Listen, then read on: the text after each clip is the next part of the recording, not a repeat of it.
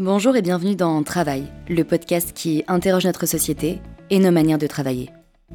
Je suis Morgane, une étudiante curieuse de comprendre le monde et ses rouages, alors je vous emmène avec moi explorer notre société au travers de discussions, de rencontres et d'échanges. Préparez-vous à plonger dans des discussions riches, inspirantes et parfois même surprenantes, car ici on repense ensemble notre manière de travailler et notre société. Alors installez-vous confortablement, c'est l'heure de votre pause.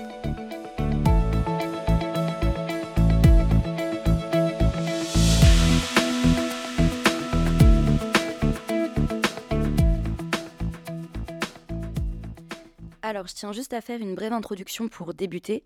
Ce podcast, il a été pensé par série, ce qui veut dire que tous les mois, on va aborder ensemble des thématiques différentes. D'ailleurs, la première thématique, donc euh, celle du mois de mars, elle va concerner la place des femmes dans le monde du travail. Mais avant de démarrer ces séries, il me semblait intéressant de faire un épisode sur les stéréotypes qui entourent le syndicalisme. Tout simplement parce que je suis étudiante en alternance dans une organisation syndicale depuis 4 ans maintenant, et ce qui m'étonne encore, c'est la force et le courage des militants et des militantes qui, chaque jour, œuvrent, parfois au détriment de leur personne, pour le bien commun et l'intérêt des salariés, de tous les salariés, alors que seulement 10% de la population française adhère à une organisation syndicale. Et entre nous, c'est l'un des taux les plus bas de l'Union européenne. Alors ici, je ne vais pas prêcher forcément pour la CFDT. En fait, peu importe l'organisation syndicale, je trouve ça tellement important de pouvoir comprendre le rôle d'un syndicat et de lutter contre l'obscurantisme qui l'entoure. Alors peut-être que vous, qui allez nous écouter, vous êtes de la CGT, de l'UNSA ou de Force ouvrière. Peut-être que vous êtes membre d'une organisation patronale, ou peut-être que vous n'y connaissez rien en matière de syndicalisme. En tout cas, je vous souhaite la bienvenue et j'espère que cet épisode vous plaira.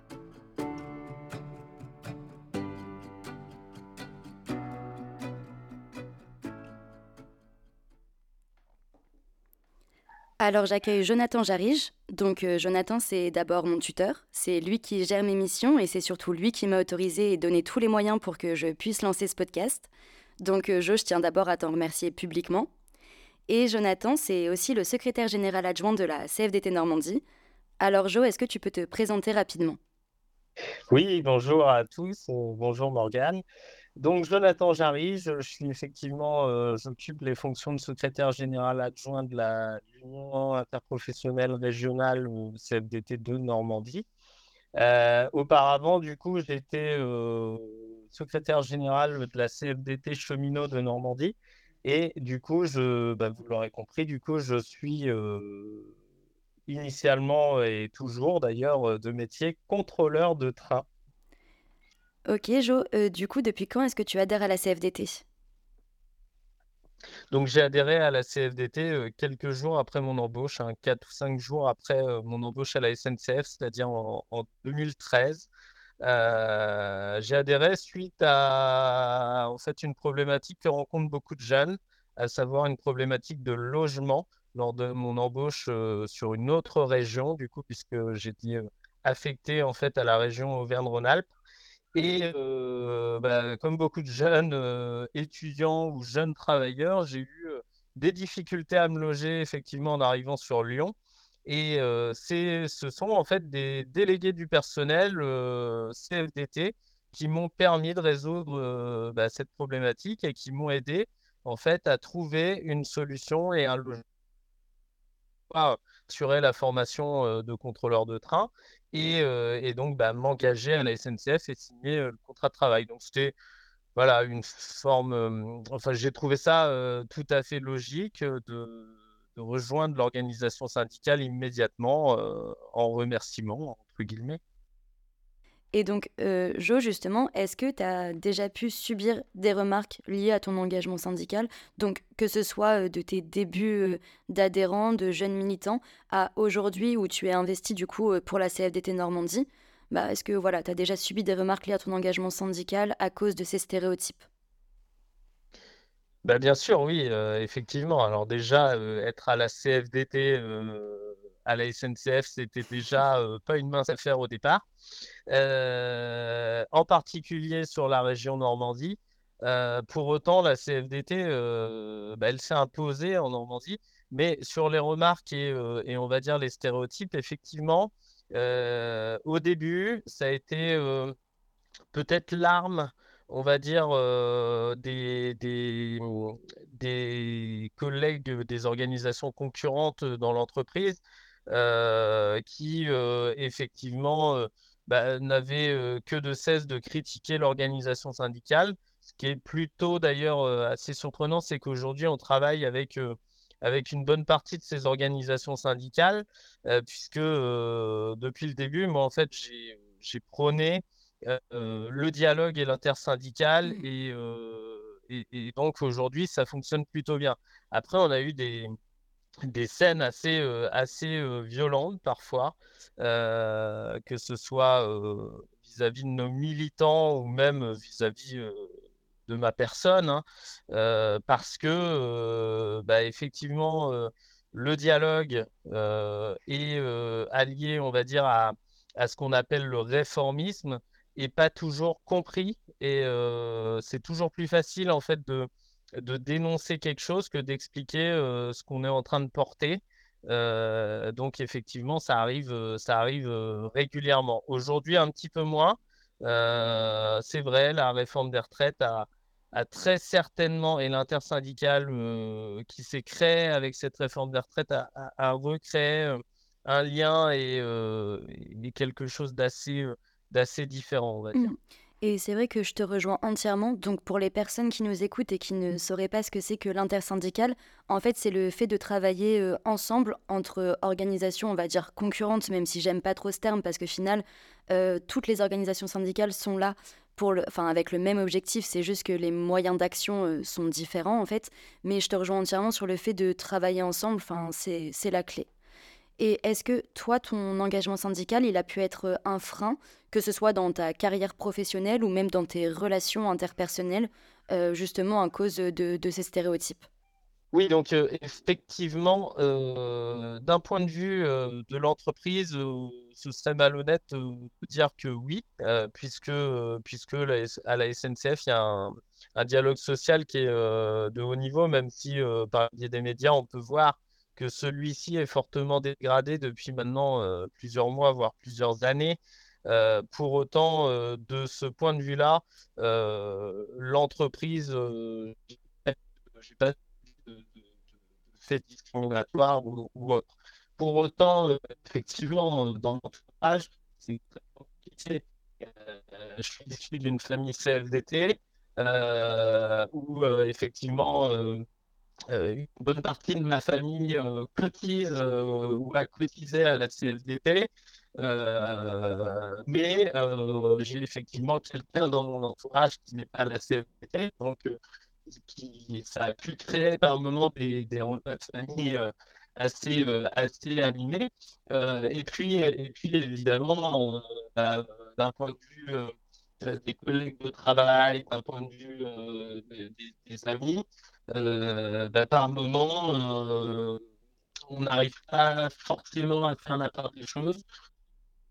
En revanche, moi, j'ai toujours été euh, ouvert et, j'ai toujours apprécié l'échange et, j'ai toujours respecté par rapport à, à ton complément de réponse de tout à l'heure, j'ai toujours respecté le travail de l'ensemble des organisations syndicales. Euh, parce qu'en fait, l'ensemble des organisations syndicales représentent les travailleurs et travailleuses. Et, euh, c'est déjà un acte fort que d'être syndiqué euh, aujourd'hui en France. Et, donc, rien que pour ça, on doit le respect des positions de chacun et de ces travailleurs et travailleuses que l'on représente et que les autres représentent également. Ah oui, je suis complètement d'accord avec toi. Et du coup, bah, par rapport euh, bah, aux stéréotypes dont tu parles, euh, moi de mon côté, j'en ai listé euh, cinq qui reviennent, je trouve, assez régulièrement. Est-ce que tu es d'accord pour qu'on les prenne un par un et qu'on voit, en toute honnêteté, s'il est possible de les débunker ou s'il s'agit de stéréotypes avérés? Bon, on Allez, c'est parti.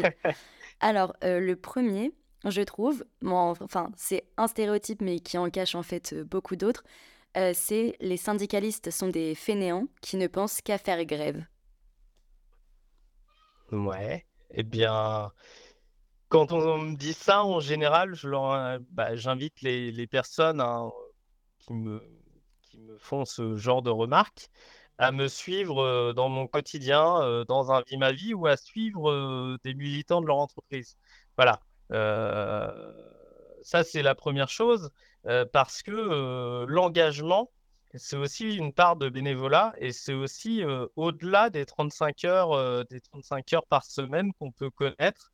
on, y passe beaucoup mmh. plus de temps. Hein, que ce soit en négociation ou, sur le terrain, au contact des équipes.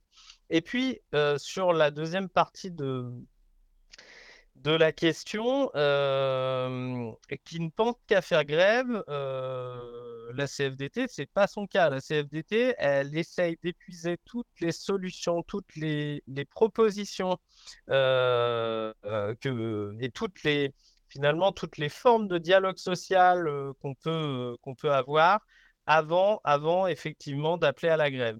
Maintenant, aujourd'hui, euh, on est dans un contexte délicat. Euh, si on met 15 euh, jours à, à, faire asseoir la direction d'une grande entreprise comme Total autour d'une table ou qu'à la SNCF, on est obligé parfois de faire des grèves préventives, je vous laisse imaginer dans des petites et moyennes entreprises ou même dans la plupart des entreprises en France. Oui, c'est clair. Et d'ailleurs, tu vois, avec ce stéréotype des syndicalistes fainéants, on va dire, ou qui pensent qu'à faire grève, je trouve qu'il y en a un autre qui peut rentrer aussi dedans et que j'entends assez régulièrement. Parce que, en gros, quand on a des responsabilités syndicales, on va avoir ce qu'on appelle des heures de délégation. Donc, pour faire bref, notre entreprise nous autorise à quitter notre poste de travail pour bah, pouvoir bosser pour son organisation syndicale et donc pour les salariés. Et en fait, je trouve qu'il y a pas mal de travailleurs et de travailleuses qui pensent que bah, ces heures de délégation, finalement, elles vont servir pour euh, rentrer chez soi, faire la sieste, aller faire ses courses. Alors, je suis pas en train de dire que voilà, ça n'existe pas, parce que comme partout, il y a des personnes qui, bah, parfois, vont profiter ou s'approprier leur lutte ou encore bah, réaliser des actions euh, juste par ego. Mais je pense pas que ce soit le cas de la majorité d'entre eux. Je pense que ça reste en marge.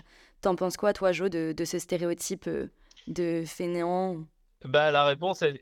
Ouais, la réponse, elle est dans la deuxième partie de la question. Enfin, très clairement, euh, voilà, des personnes malhonnêtes ou, qui abusent, il y en a partout. Pour autant, dire que c'est une généralité est complètement faux. Enfin, voilà, je prends toujours l'exemple de la mise en place du télétravail où le, patronat était vraiment au départ hein, totalement opposé. Euh, puis il y a eu le Covid hein, et la crise sanitaire qui a fait que euh, il y a eu un, retournement de situation en notre faveur, euh, ce qui a permis hein, finalement à, notre organisation syndicale d'aller négocier des accords mmh. télétravail. Aujourd'hui, si on prend toutes les études qui sont réalisées sur le télétravail, un salarié en télétravail est beaucoup plus productif que sur son lieu de travail. pour autant, ben, de la même manière, hein, euh, quelqu'un euh, qui euh, n'était pas forcément assidu ou à qui on avait des reproches à faire sur le lieu de travail, bah, voilà, le télétravail n'a pas fait de magie et on est toujours dans la même situation en télétravail. Et moi, je peux vous dire que les, délégués que je connais, les représentants du personnel et compagnie, aujourd'hui, il manque mmh. d'heures de délégation et la CFDT, elle ne cesse que le rappeler dans toutes les instances, que ce soit en entreprise ou euh, dans, au niveau national, euh, depuis euh, les ordonnances Macron de 2017, très clairement, on a un manquement sérieux au niveau des ordres de délégation. Et, c'est valable aussi pour les instances, en particulier l'ex-CHSCT sur l'hygiène, la sécurité. Hein, et voilà, euh, aujourd'hui, c'est un manque sérieux dans les mmh entreprises. Et tu vois, en fait, pour euh, lier ce que tu es en train de dire avec euh, le fait, enfin, qu'on soit en télétravail ou juste qu'on soit en heure de délégation, c'est la même chose. En fait, la clé pour éviter ces stéréotypes-là, ce serait de communiquer sur les actions Mais en fait, tu vois, par exemple, euh, tous les militants qu'on peut côtoyer, bah, ils sont déjà pris au quotidien dans l'urgence par euh, justement euh, des négociations, des projets, la défense des salariés, aller siéger au tribunal des prud'hommes et tout, enfin au conseil des prud'hommes. Et en fait, ils sont tellement débordés que bah, justement, c'est plus simple d'être dans l'action que dans la communication. Donc peut-être que les personnes aussi dans les entreprises qui ne sont pas adhérents à une organisation syndicale pourraient aller voir les délégués syndicaux en plus de leur faire plaisir, ça pourrait, avoir, bah, ça pourrait leur permettre d'avoir davantage d'informations sur les actions qu'ils sont en train de mener. Quoi. Bien sûr, après la valorisation, moi ce que je prône au quotidien, hein, et ce qu'on prône en tout cas à la, CFDT, c'est euh, le mmh. terrain, c'est-à-dire aller à la rencontre des salariés, écouter leurs problématiques et euh, surtout, une fois qu'on a écouté, aller les porter effectivement aux directions et puis derrière, euh, revenir vers les salariés hein, qui nous ont fait confiance en nous en parlant de leurs revendications et de leurs problématiques et euh, leur dire euh, voilà ce qui s'est passé. Après, sur la valorisation, on a un réel sujet à valoriser le fruit de notre travail. Pourquoi? Parce que, comme tu l'as dit, il y a un manque de temps. Mais au-delà de ce manque de temps, bah, les gens qui, qui, représentent les salariés, c'est des gens comme toi et moi, c'est avant tout des, travailleurs et travailleuses et qui n'ont pas toujours euh, bah, les compétences nécessaires pour euh, écrire des tracts, mmh pour euh, voilà, pour, pour et donc la valorisation, c'est un, travail, on va dire collectif qu'on doit mener à la CFDT dans la maison CFDT. Et même d'ailleurs pas que à la CFDT, je pense que ça doit être le cas dans toutes les organisations syndicales. Mais ouais, on y arrivera un jour, c'est sûr. donc deuxième stéréotype, Jo, les organisations syndicales soutiennent les partis politiques. Ben, euh, alors là, euh, je suis obligé de dire, euh, sans parler de, mes homologues d'autres organes, c'est peut-être vrai ailleurs, à la CFDT, c'est pas vrai. À la CFDT, c'est pas vrai, puisque dans les valeurs de la CFDT, il y a à la fois démocratie et partage, et il y a le fait effectivement que nous ne sommes affiliés à personne, ni politiquement parlant, ni au niveau de la religion. pour autant, on débat avec tout le monde, sauf avec un seul parti politique. ou plutôt une famille politique. Hein, vous l'aurez compris, c'est bien évidemment l'extrême droite, dont euh, nous combattrons euh, les idées euh, indéfiniment. Hein, voilà. Pour autant, aujourd'hui, en démocratie, ben, on doit effectivement parler, revendiquer, proposer et faire, en fait, hein, avec l'ensemble des, des partis politiques et des familles politiques, euh, mais sans être affilié à aucune d'entre elles. Donc sans être affilié, ça veut dire aussi, euh, bah, enfin, on ne dépend pas de, de subventions d'un parti politique ou quoi. Et je trouve que ce qui est important aussi euh, de notifier, c'est qu'en fait, on est apartisan. Donc ça veut dire qu'on est relié à aucun parti politique. Par contre, on fait de la politique parce que euh, chaque jour, bah, on va aider euh, les travailleurs et les travailleuses dans leur quotidien. Ou par exemple, je prends là euh, l'exemple de la CFDT de Rouen ou de Caen, on a pu faire des collectes pour bah, des jeunes étudiants, donc des, collègues, des collectes pardon, de denrées non périssables. Bah, ça aussi, c'est de la politique. Mais, mais on est à partisan. Et Jo, est-ce que tu sais, toi, si par le passé, la CFDT, elle a pu soutenir un parti politique? Non, il y avait, il y avait effectivement des, des bah, c'était un des stéréotypes hein, de dire que la CFDT était affiliée plutôt, plutôt à gauche. mais, mais enfin, je veux dire, c'est un non-sens.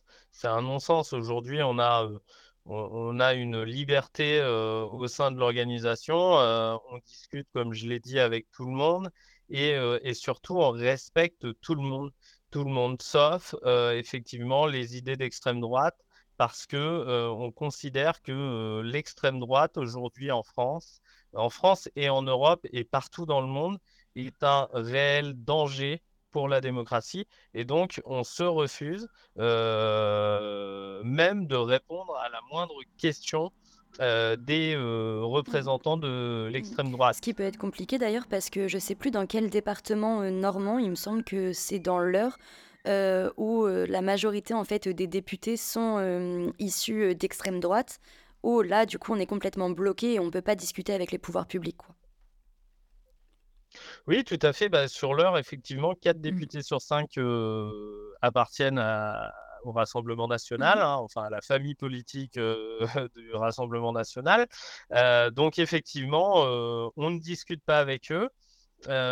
pour autant, si un jour on a des, des, équipes syndicales et notamment les, on, a les employés communaux ou, voilà, qui, qui ont des problématiques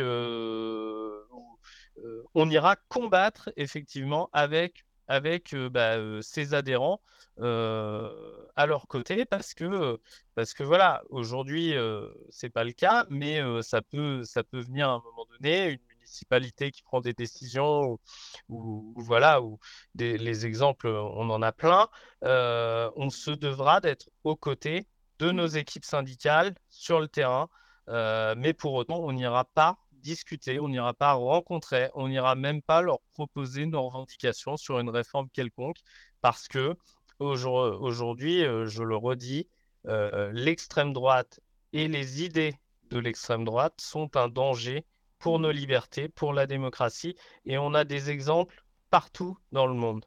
Merci Jo pour euh, ces explications.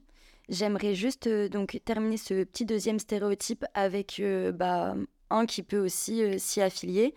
Euh, nous, à la CFDT, on est souvent accusé d'avoir ce qu'on peut appeler la signature facile. Est-ce que tu peux nous expliquer rapidement euh, ce que c'est et nous dire ce que tu en penses? Bah, Ce que j'en pense, c'est que hum, c'est toujours facile d'expliquer, encore une fois, pourquoi on ne signe pas un accord, mais c'est toujours plus difficile voilà d'avoir ce travail de pédagogie, de la valorisation de pourquoi on l'a signé. Je m'explique euh, un petit peu plus clairement. Aujourd'hui, euh, les militants euh, CFDT et les, représentants des travailleurs et travailleuses, les délégués syndicaux, portent les revendications de leurs collègues, des travailleurs et travailleuses, et effectivement ont une sorte de combat quotidien d'aller négocier des accords, porter les revendications et effectivement bah, conclure ces accords. si, on, si on, prend un exemple, un exemple très récent, sur, à l'issue de la crise sanitaire, on a, on a découvert, alors la CFDT ne l'a pas découvert, hein, puisque la CFDT a toujours porté les revendications des, des personnels soignants hein, et des travailleurs du médico-social, euh, mais euh, on s'est aperçu pendant la crise sanitaire que euh, ces salariés-là étaient indispensables à la population, que le service public, et en particulier le service public hospitalier, était, était indispensable à la bonne santé d'un pays. Et finalement, on était face à des, à des salariés qui étaient, dont le travail était peu reconnu et, et, et qui avaient des salaires historiquement très bas. Euh, dès la sortie de la crise sanitaire, la CFDT est repartie euh, bah, au travail avec euh, la Fédération Santé Sociaux, avec la Confédération et avec les militants sur le terrain. Et on a, on a contractualisé un accord qui s'appelle le Ségur de la Santé.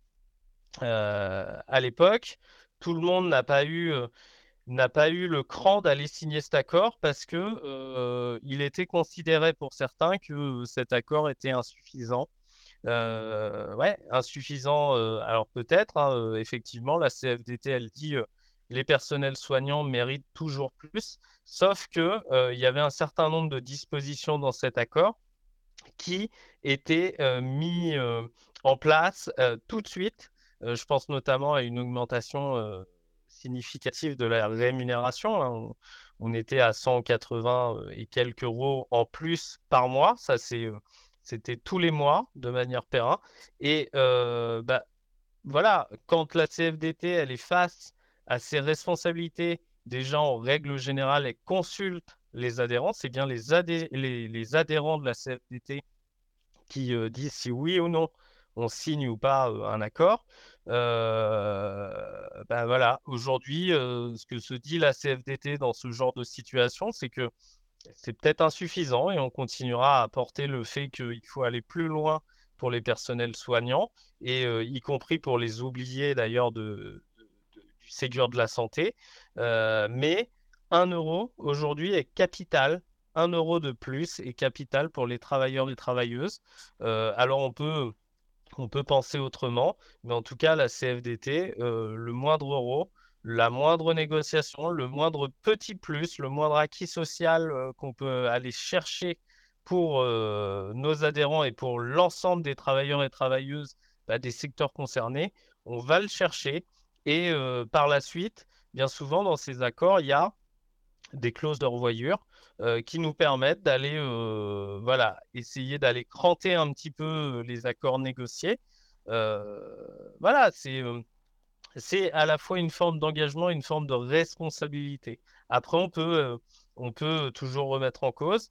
moi, je peux vous dire que à titre personnel, sur, sur des accords, sur les négociations annuelles obligatoires à la SNCF, je peux vous dire que sur la dernière campagne électorale, en particulier chez les agents sédentaires, vous savez, qui, travaillent dans les gares, dans les guichets et compagnie, le nombre, voilà, tout à fait, le nombre de collègues qui sont venus me dire merci, merci, merci à la CFDT, merci à l'organisation, merci aux militants d'avoir été chercher 80 euros de plus par mois sur la fiche de paix. Euh, c'était peut-être pas grand-chose. Effectivement, on s'est, on s'est fait la remarque euh, au moment, euh, bah oui, c'est insuffisant. Sauf que quand vous avez eu 9 ans de gel des salaires avec zéro, hein, zéro euro pendant 9 ans, eh bien, pour ces salariés-là, c'est mmh. capital. C'est capital. Et on se doit, au-delà de regarder parfois notre nombril, aussi de penser aux autres parce qu'on ne se représente pas soi-même, on ne représente pas une organisation, même si c'est, on représente quand même de par notre travail, mais on représente avant tout les salariés et nos collègues de travail. Pour, pour ces explications, Jo. Et du coup, ça m'amène au troisième stéréotype, qui est le suivant. Les organisations syndicales sont trop bureaucratiques et inefficaces. Qu'est-ce que tu en penses? Ouais.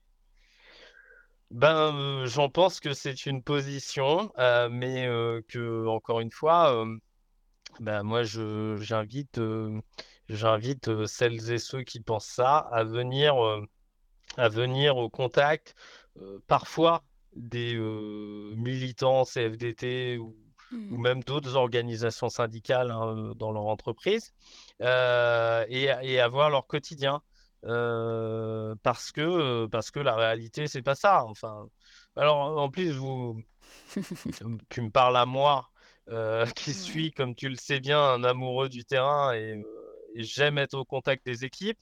Euh, mais, mais si on prend sur notre représentation nationale avec notamment Marie-Lise Léon, l'actuelle secrétaire générale et son prédécesseur Laurent Berger, euh, ce sont des gens qui sont toutes les semaines mmh. sur le terrain, en région, au contact des équipes.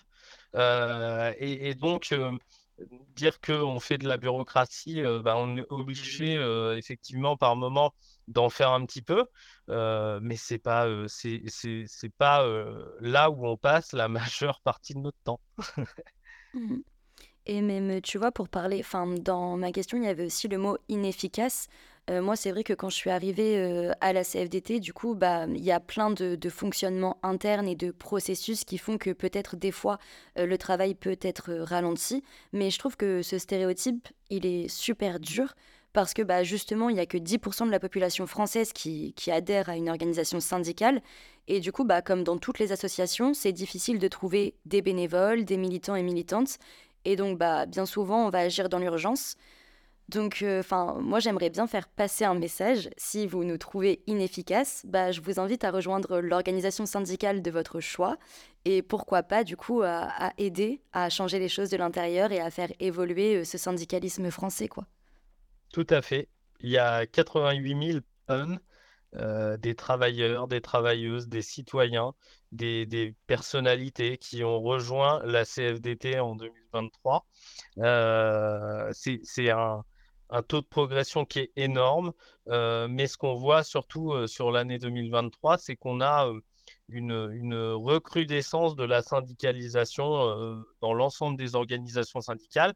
Et mmh. après, bah oui, effectivement, comme tu le dis, rejoignez en fait l'organisation syndicale qui vous correspond le plus. C'est l'idée, mais effectivement, moi j'ai toujours tendance à dire qu'on peut critiquer de l'extérieur, mais quand on critique, mmh bah, ça nous engage, hein, ça nous oblige à nous engager. Et donc, on peut critiquer, mais si on n'agit pas derrière, bah, il n'y a rien qui change. donc, mmh. si vous avez une vision, si vous avez des propositions, ou des... eh bien, adhérez. Et puis derrière, effectivement, ah ben non, c'est. Enfin, voilà, mmh. tu as, déjà assisté à un certain nombre de nos débats. Nous, la position, elle n'est pas blanche ou elle n'est pas noire. Hein. La position, elle est celle des adhérents, celle des bases euh, et celle plus largement des salariés. Donc, euh, donc voilà.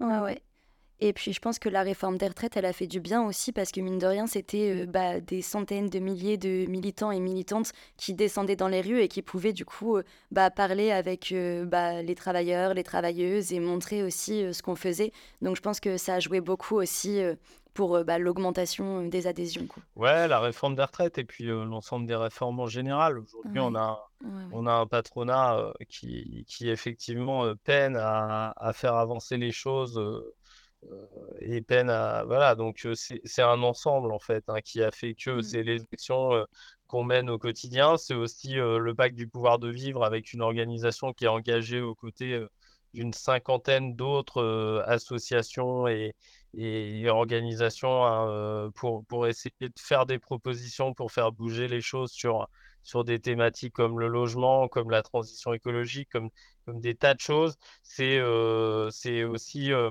l'engagement des militants dans les campagnes électorales, sur le terrain au quotidien. Mmh. C'est tout un ensemble qui a fait que l'année 2023 a a, eu une recrudescence en fait d'adhésion et, et, on espère que cette année euh, ben, on va euh, poursuivre et, maintenir cette vague euh, à la hauteur où elle est aujourd'hui. Mmh, c'est clair. Bon, Jo, on va... cet épisode ne devait durer que 20 minutes. Ouais. on a bien dépassé. Bah, Alors, quatrième, stéréotype. Il n'y a plus besoin de syndicats aujourd'hui. Mmh. T'en penses quoi? Bah, j'en pense que la réforme des retraites a prouvé le contraire. J'en pense mmh. aussi que, que si demain il n'y a plus euh, d'organisation syndicale et on va dire de, de, force de proposition, voire de rapport de force quand il est nécessaire, euh, les travailleurs et travailleuses risquent de souffrir. Euh, parce que les mmh. travailleurs et travailleuses, ils souffrent déjà. Hein. Euh, il y en a qui nous écoutent certainement, qui, qui aujourd'hui sont dans un mal-être au travail pour des raisons peut-être diverses ou variées, mais si demain on retire les organisations syndicales, ça, ça risque de se dégrader, voire de, de se dégrader très très rapidement et mmh. significativement. Oui, c'est clair. Et puis moi, j'aime bien rappeler aussi que bah, les organisations syndicales, euh, comme les associations, c'est des corps intermédiaires. Du coup, bah, dans notre cas, pour la CFDT, mais toutes les organisations syndicales, bah, on est experts des problématiques liées à toutes les branches du travail, mais même au-delà, puisqu'en fait, euh, bah, on a plein de militants qui vont siéger dans, euh, dans plein d'instances différentes, comme la CAF, l'URSSAF, Pôle emploi. Enfin, en fait, ça nous permet d'accompagner les travailleurs et les travailleuses, même dans leur quotidien. Et du coup, un corps intermédiaire, normalement, c'est censé faire la jonction entre le peuple et le gouvernement. Euh, mais malheureusement, et on s'en est bien rendu compte bah, récemment avec la réforme des retraites, le gouvernement, on va dire qu'il ne nous écoute pas des masses. quoi. Donc euh, je ne sais pas si, est-ce que si on était plus nombreux en France à adhérer à une organisation syndicale, euh, est-ce qu'on serait mieux entendu? Je ne sais pas. Bah, aujourd'hui, la CFDT, elle a plus d'adhérents que tous les partis politiques réunis. Donc déjà, aujourd'hui, le, poids et la force de la CFDT, elle est plus à démontrer. pour autant, effectivement, plus on sera nombreux, plus bah, on augmentera effectivement ce poids et, plus effectivement, voilà, il y aura, il y aura mmh ce, ce, rapport qui permettra on est déjà entendu et plus qu'écouté, mais plus on sera nombreux, plus on accentuera effectivement cette écoute. Ouais. Toi, tu connais le fonctionnement des organisations syndicales en Allemagne? Oui, je connais bien. tu veux nous expliquer un petit peu rapidement comment ça fonctionne? Pour bénéficier d'un accord contractualisé en Allemagne, il faut être, être syndiqué. c'est un modèle. C'est un modèle. Est-ce que ce modèle peut s'appliquer partout? Je ne pense pas.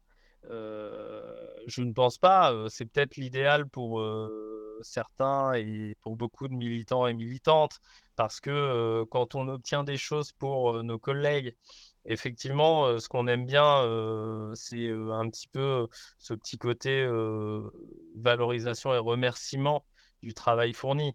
Pour autant, je suis attaché aussi au principe de liberté et, mmh. donc, donc voilà. Après, vous avez aussi le, on peut aussi citer le, syndicalisme belge où vous avez des, des, prestations sociales qui sont effectivement pareil conditionnées ou accentuées si vous êtes syndiqué ou non à la, bah, dans les organisations syndicales belges.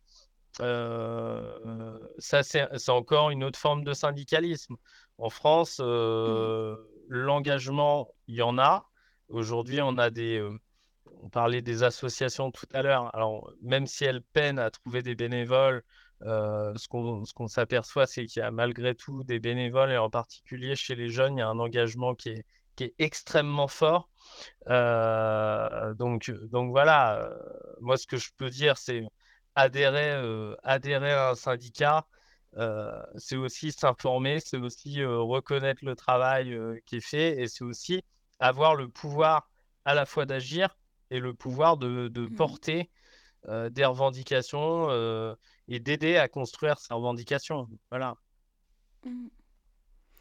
Alors, Jo, dernier stéréotype, euh, et il concerne l'aspect le, financier. Adhérer à un syndicat est trop cher. Alors, avant que tu nous dises un petit peu ce que tu en penses, est-ce que tu peux nous expliquer le fonctionnement des cotisations à la CFDT euh, je crois, enfin le SCPVC ou je sais plus comment est-ce que ça s'appelle. Ouais, il y a une, effectivement à la CFDT, il y a une, une, euh, une part de la cotisation qui va dans différents, euh, différents organes du fédéralisme opérationnel. En fait, il y a une partie de l'organisation qui, de la, cotisation, pardon, qui va au syndicat, à la structure de base. Hein. il y a une partie qui va à la fédération une partie qui va à la Confédération et aux unions régionales comme, comme l'Union régionale interprofessionnelle Normandie. et il y a aussi une part qui, qui, va dans ce qu'on appelle la caisse d'action la caisse d'action nationale voilà, solidarité qui est la CNAS hein, ce qu'on appelle la CNAS. Alors c'est pas la caisse de grève c'est un pourcentage de la cotisation qui, tous les mois, va dans, cette, dans ce fonds qui permet à la fois, alors effectivement, lorsqu'il y a un mouvement social ou une grève qui prend, qui, qui, prend en charge une, une partie forfaitaire journalier sur, sur la retenue sur salaire du salarié, ça c'est une chose, mais ça couvre aussi en cas de contentieux et ça prend en charge en fait une partie, la CFDT via cette CNAS prend en charge en fait une partie des frais liés au contentieux et, surtout accompagne, accompagne le salarié dans son contentieux de A à Z. et ça, c'est quelque chose, c'est quelque chose qui est quand même malgré tout assez intéressant. Après, sur le ça coûte cher, effectivement, à l'heure des problématiques de, pouvoir d'achat et de, et de, voilà d'augmentation des prix, d'inflation et compagnie, c'est un coût. Après, sur ce coût, on en a quand même 66% qui est déductible des impôts, donc pour lequel on, récupère en fait sur, sur nos impôts, soit par le biais d'un crédit d'impôt, soit par le biais d'un voilà, d'un remboursement, effectivement, la part de la cotisation qu'on paye tous les mois. 66%. Donc finalement, le reste à charge n'est pas énorme. Hein, sur, voilà, sur, c'est un peu comme une assurance. Tout à fait. mais c'est quelque chose qu'on nous remonte effectivement encore plus aujourd'hui que, que bah, contrairement à ce que peuvent affirmer le président de la République ou l'exécutif sur les stéréotypes ou bah, tiens on reparle de stéréotypes ou des stigmatisations sur les mmh abonnements VOD ou, ou les factures les factures de téléphone qui je le rappelle entre parenthèses sont indispensables à l'heure du tout numérique quelqu'un qui n'a pas de téléphone ou qui n'a pas de smartphone aujourd'hui eh ben, il est il est un petit peu en dehors de la société parce que c'est la vie aujourd'hui voilà mais au-delà de ces stigmatisations-là et compagnie, les travailleurs aujourd'hui, ils comptent, et, ça je, le redis, ils comptent le moindre euro. Et donc, euh, quand il faut faire des choix, ben, effectivement, euh, ça passe des fois par, euh, par l'adhésion syndicale qu'on paye tous les mois. et mmh. ça, ça c'est pour ça qu'aujourd'hui, la CFDT, elle agit quotidiennement, quotidiennement pour le salaire, le pouvoir d'achat, mais pas que, mais en partie pour le salaire, les salaires et le pouvoir d'achat. c'est une action quotidienne des militants et militantes de l'orga. Ok, Jo, merci pour toutes ces explications. L'épisode va toucher à sa fin. Est-ce que tu as une dernière remarque à nous faire ou quelque chose à nous dire pour clôturer? Ben, syndiquez-vous. J'espère que cet épisode vous aura plu. N'hésitez pas à nous faire vos retours en commentaire, qu'ils soient positifs ou négatifs. C'est grâce à eux que je pourrai m'améliorer pour vous offrir toujours plus de contenu de qualité. Je vous dis à très vite, et en attendant, je vous souhaite de prendre soin de vous.